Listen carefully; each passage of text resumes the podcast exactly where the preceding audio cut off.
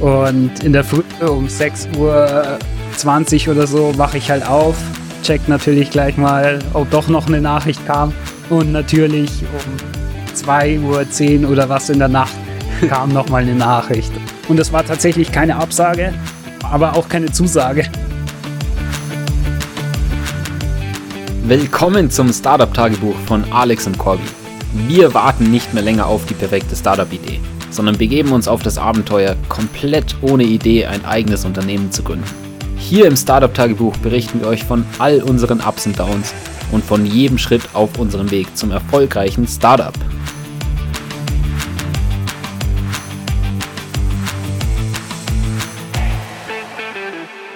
So, hi Alex. Haben wir wieder eine weitere Woche überlebt?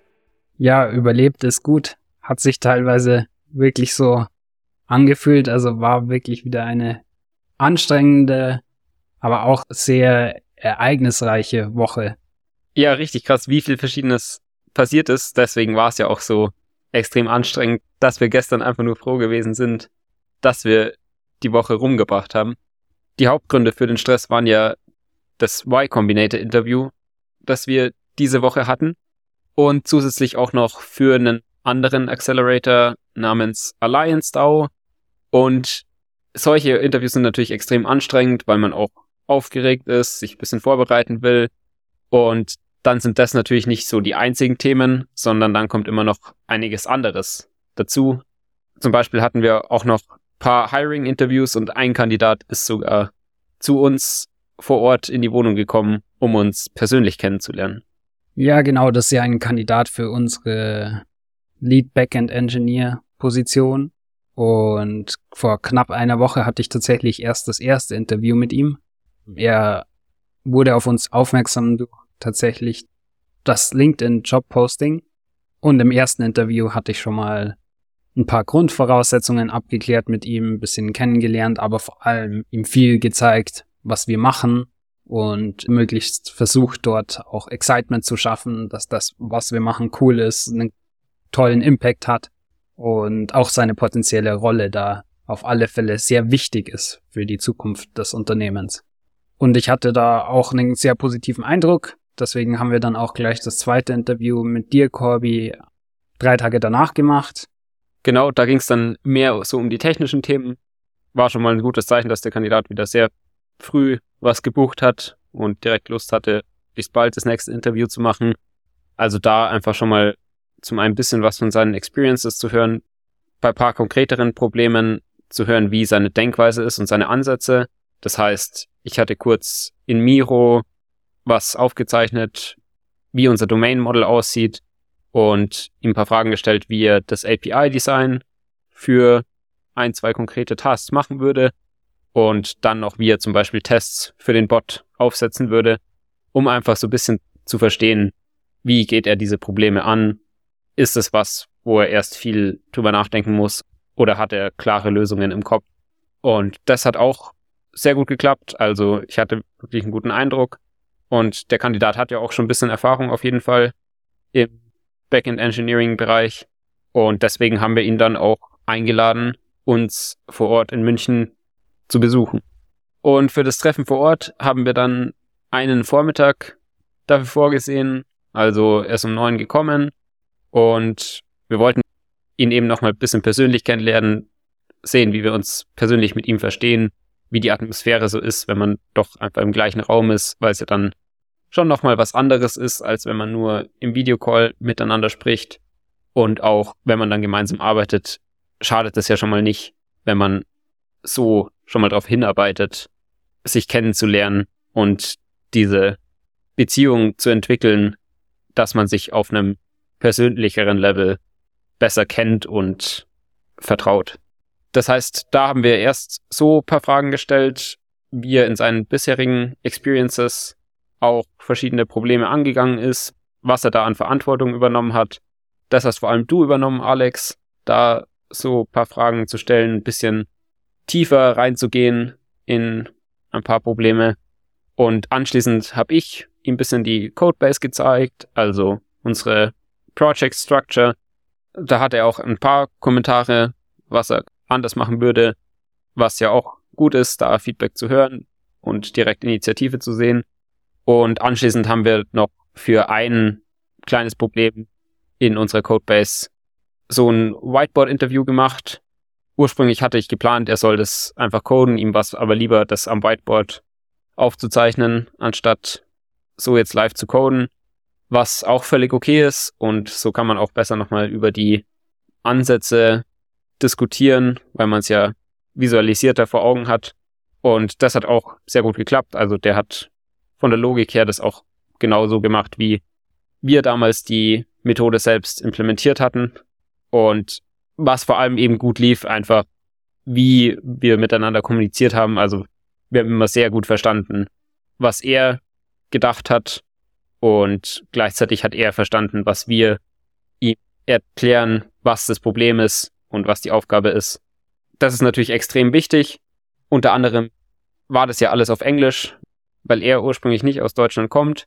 Und dann ist natürlich wichtig, irgendwie auch zu merken, wie gut man sich da unterhalten kann, weil man ja auch später bei der Zusammenarbeit sehr viel über die verschiedenen Probleme diskutieren wird. Ja, war auf alle Fälle super positiv. Mal schauen, wie er sich entscheidet, ob er Lust hat, bei uns mitzumachen. Ich meine, wir können jetzt natürlich auch nicht die Gehälter von einem großen Unternehmen bieten als super Early Stage Startup. Aber wäre auf alle Fälle super, wenn das klappen würde. Ansonsten hatten wir auch viele Erstinterviews mit weiteren Senior Backend Engineers und auch ein paar Product Engineers.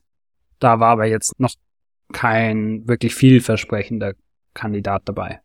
Auf alle Fälle muss man sagen, dass tatsächlich diese LinkedIn Job Postings viel besser funktionieren, als wenn man random einfach Leute anschreibt, ob sie interessiert sind oder ob sie Leute kennen, die vielleicht interessiert sind, weil da kam gar kein Lead zurück und durch die Job Postings haben wir jetzt immerhin schon einige Leads bekommen. Wir haben ja dann im Endeffekt zwei Job Postings gemacht, weil man pro Account einen kostenlosen machen kann. Das heißt, ein Job Posting läuft quasi über Alex und eins über mich.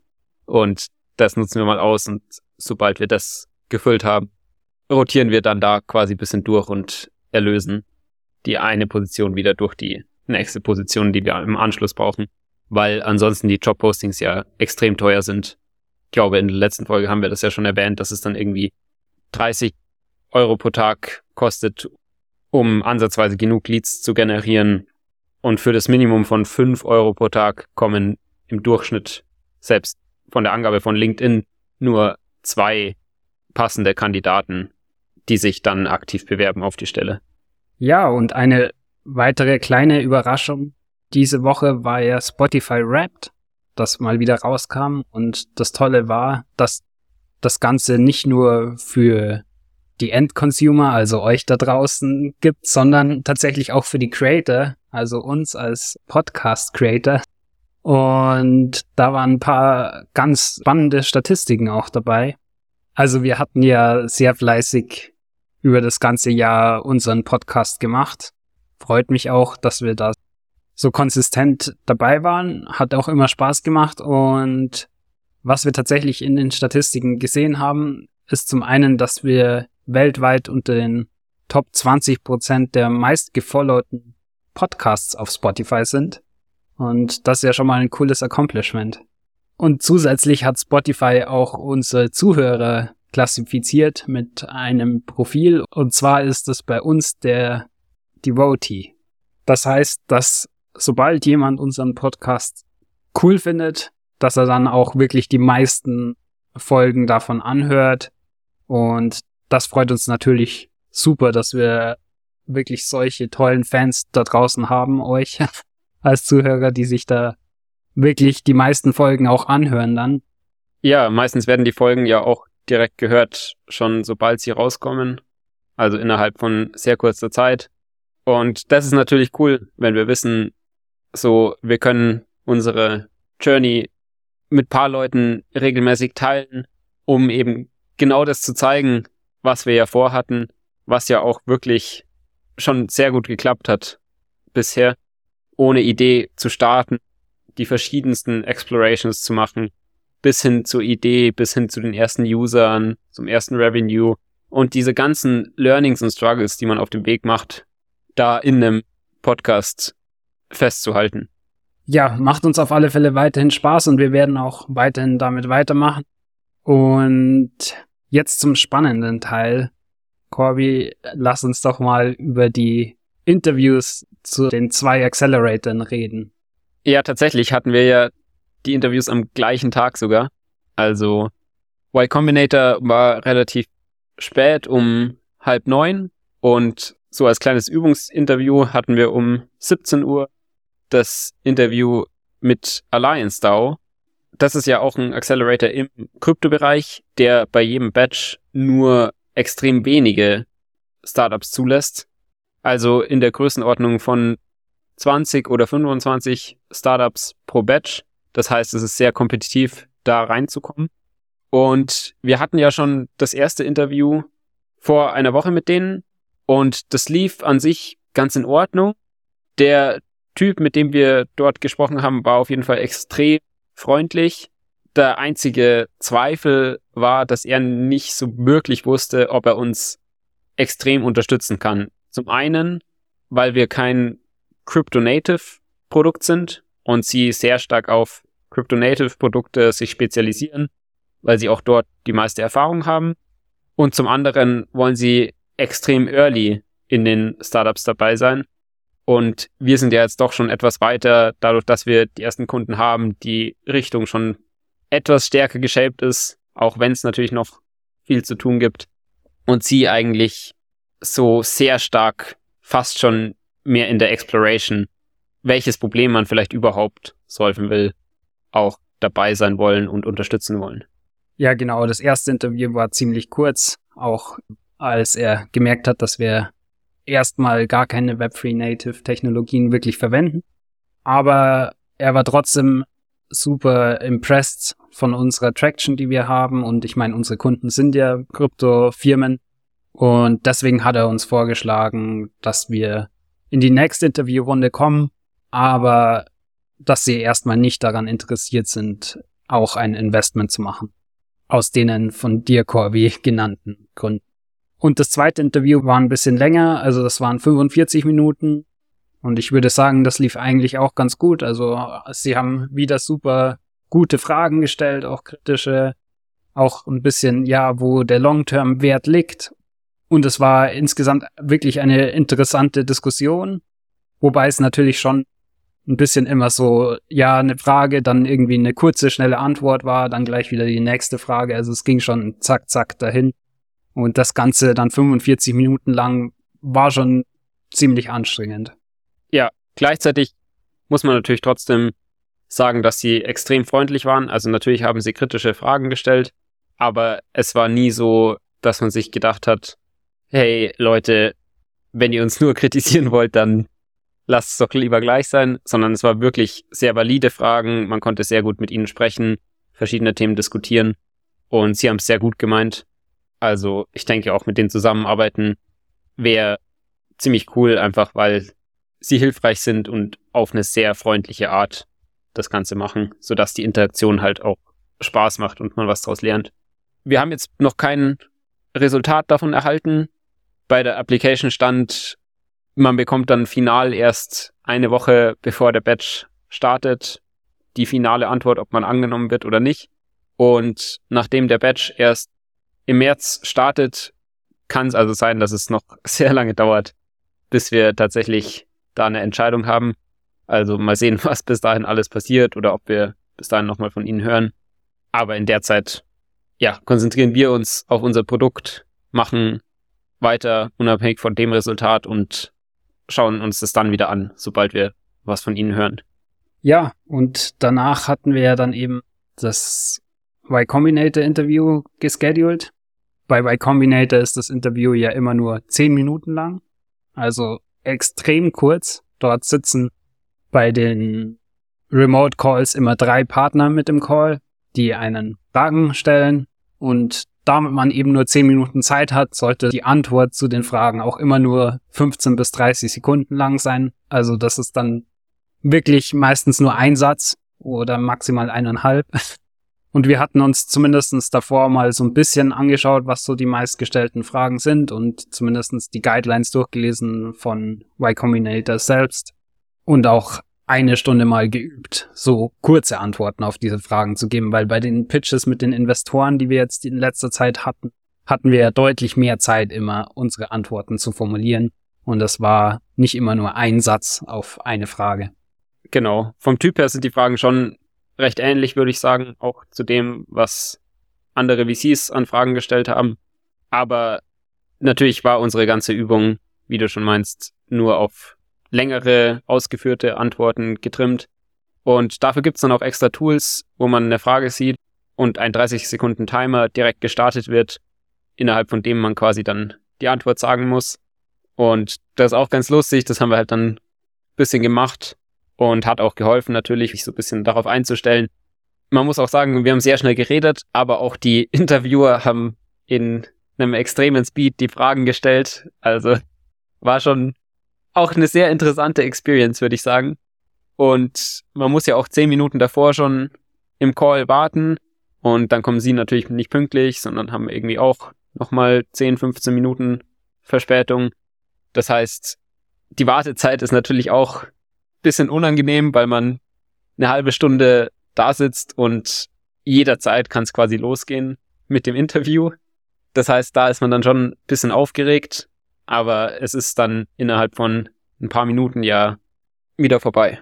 Ja, lief auch ganz okay. Also es war jetzt keine komplett schlimme Frage dabei und die waren eigentlich auch ganz nett. Also nicht so, wie man online auch schon gelesen hat im Vorhinein, dass sie einen dauernd unterbrechen oder so. Vielleicht haben wir auch einfach gut unsere Antworten kurz gestaltet, dass das nicht nötig war. In dem Fall. Und was halt dann ein bisschen nervig ist, dass man nach dem Interview noch warten soll, ob sie einen eventuell nochmal interviewen wollen oder ob sie weitere Informationen brauchen zu irgendwelchen Statistiken oder zum Produkt. Und da das schon recht spät war, das Interview, und man dann aber noch bis 0.15 Uhr warten sollte, war das halt dann ein bisschen nervig, da einfach zu warten, ob da jetzt noch eine E-Mail kommt oder nicht. Du, Corby, bist ja dann noch ein bisschen länger wach geblieben, um zu schauen, ob noch was kommt, aber ich bin ja dann doch irgendwann ins Bett gegangen, weil es ja doch ein sehr anstrengender Tag war. Ja, ich hatte dann auch vor, bis diese 0.15 Uhr zu warten und wach zu bleiben. Im Endeffekt hatte ich halt dann noch angefangen, mit einem Coding-Problem was zu debuggen und der Fehler hat mich dann nicht ganz in Ruhe gelassen, deswegen habe ich noch ein bisschen weiter gemacht. Und tatsächlich um 10 vor 1 kam dann eine E-Mail, dass sie uns gerne re-interviewen würden. Und meine erste Assoziation war natürlich, ja, jetzt darf ich direkt drüber zu Alex und dich wecken. Aber zum Glück war es nicht so, dass man direkt das Re-Interview machen musste, sondern sie haben gesagt, ja, am nächsten Tag um 14.30 Uhr ihrer Zeit wollen sie das nächste Interview machen. Und das ist für uns eben 23.30 Uhr. Das heißt, es war jetzt zwar kein Stress, aber nachdem wir jetzt in der ersten Nacht nach dem Interview natürlich schon deutlich weniger Schlaf hatten, dürften wir am nächsten Abend erstmal bis um 23.30 Uhr aufbleiben, nur um auf das YC-Interview zu warten und mussten da ja auch noch performen. Das heißt, da geht ja dann auch nochmal richtig krass das Adrenalin nach oben. Ja, das ist natürlich bei YC so, dass die einfach die Zeit bestimmen können und man das dann natürlich akzeptiert. Um 23.30 Uhr ist natürlich nicht die Zeit, wo wir am besten performen können. Nichtsdestotrotz haben wir wieder unser Bestes gegeben. Diesmal waren drei andere Partner mit im Call und es war an sich ziemlich ähnlich wieder. Sehr schnelle Fragen, schnelle Antworten von unserer Seite. Und es kam tatsächlich dort vor, dass uns der eine Partner öfter auch unterbrochen hat, obwohl wir gerade noch im ersten Satz waren. War jetzt aber auch nicht schlimm, also die waren insgesamt trotzdem noch sehr nett. Und es war dann auch doch sehr schnell auch wieder vorbei. Ich glaube, nach sieben, acht Minuten war das tatsächlich wieder over. Und unter anderem deswegen hat man dann natürlich kein so gutes Gefühl mehr, dass da ein positives Ergebnis rauskommt. Nichtsdestotrotz haben wir natürlich wieder die eine Stunde, die man nach dem Interview warten soll, gewartet. In dem Fall habe ich das übernommen und Corby, du durftest ein bisschen Schlaf nachholen. Ja, genau, das heißt, ich habe gewartet und gewartet. tatsächlich noch ein bisschen länger gewartet, sogar als die Stunde, bis ich glaube 1.45 Uhr oder so. Und ja, kam nichts. Ich meine, hilft nichts. Das ist dann meistens eigentlich eine Absage. Deswegen bin ich dann auch irgendwann einfach schlafen gegangen. Und in der Früh um 6 Uhr 20 oder so wache ich halt auf, check natürlich gleich mal, ob doch noch eine Nachricht kam. Und natürlich um 2 Uhr 10 oder was in der Nacht kam noch mal eine Nachricht. Also es ist echt unglaublich. Und es war tatsächlich keine Absage, aber auch keine Zusage, sondern sie hatten wirklich noch mal eine Nachfrage. Und zwar wollte der Partner gerne eine Demo sehen von unserem Produkt oder einen Account bekommen, damit das mal ausprobieren kann selbst. Das heißt, in der Früh habe ich dann ganz schnell unser YouTube-Video mit der Demo ihm geschickt und noch andere Möglichkeiten gegeben, wie er es sonst ausprobieren kann innerhalb von Discord, weil ich gedacht hatte, ja, okay, jetzt ist ja, es ist zwar schon spät abends dort, aber immerhin ist er vielleicht noch wach. Und vielleicht ist es ja noch nicht zu spät, dass es noch sich anschaut. Und hab das dann eben geschickt, aber leider kam jetzt zwei Tage lang keine Antwort mehr darauf. Das heißt, entweder es war wirklich zu spät also ich habe ja nach vier Stunden halt auf diese Nachricht geantwortet. War vielleicht einfach zu spät oder unser Produkt war nicht gut genug. Das wissen wir halt jetzt leider nicht, weil wir bisher einfach noch gar keine Antwort darauf bekommen haben. Ja, es gibt natürlich auch noch die Chance, dass er es noch später anschaut. Aber natürlich wird es immer unwahrscheinlicher, umso mehr Zeit vergeht. Das heißt, wir machen uns da auch nicht die riesigsten Hoffnungen. Aber ist natürlich cool, dass wir es überhaupt geschafft haben, ein Interview zu bekommen auch zu einem zweiten Interview eingeladen zu werden. Und auch dann war es ja noch keine Absage, sondern selbst dann wollten sie noch eine Demo haben. Das heißt, es ist auf jeden Fall schon ein Accomplishment, was einfach cool ist, dass wir das gemacht haben. Auch innerhalb von einem Jahr, nachdem wir angefangen haben, diese Gründungsjourney zu beginnen. Also da können wir, glaube ich, wirklich stolz sein. Ist auch einfach eine Experience, wo es cool ist, mal den gepitcht zu haben, mit den Interviews gemacht zu haben.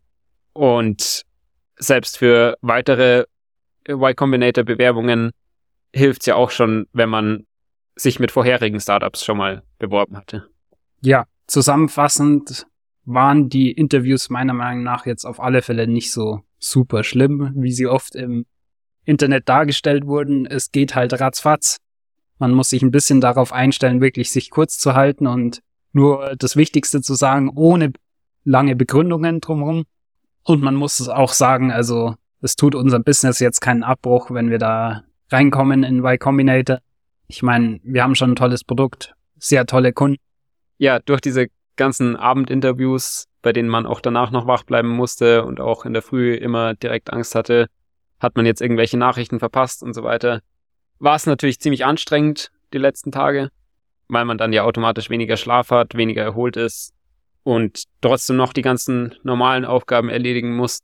Das heißt, jetzt sind wir sehr froh, dass wieder Wochenende ist und wir da mal kurz zwei Tage zumindest keine Meetings haben, uns bisschen auf normale Aufgaben konzentrieren können, bisschen auch das entspannter angehen und dann sehen wir mal, wie es im Anschluss wieder weitergeht. Bis, Bis zur nächsten Mal. Folge. Einfach so drin lassen. okay. Bis zum nächsten Mal und bis dahin viel Erfolg. Ciao. Boom! Das war's mit dieser Woche vom Startup-Tagebuch von Alex und Corby. Wenn ihr uns unterstützen wollt, überlegt doch mal, wer von euren Freunden am meisten Startup interessiert ist und schickt ihm diesen Podcast. Außerdem freuen wir uns natürlich über jede Bewertung oder persönliches Feedback. Macht's gut und bis zur nächsten Woche vom Startup Tagebuch.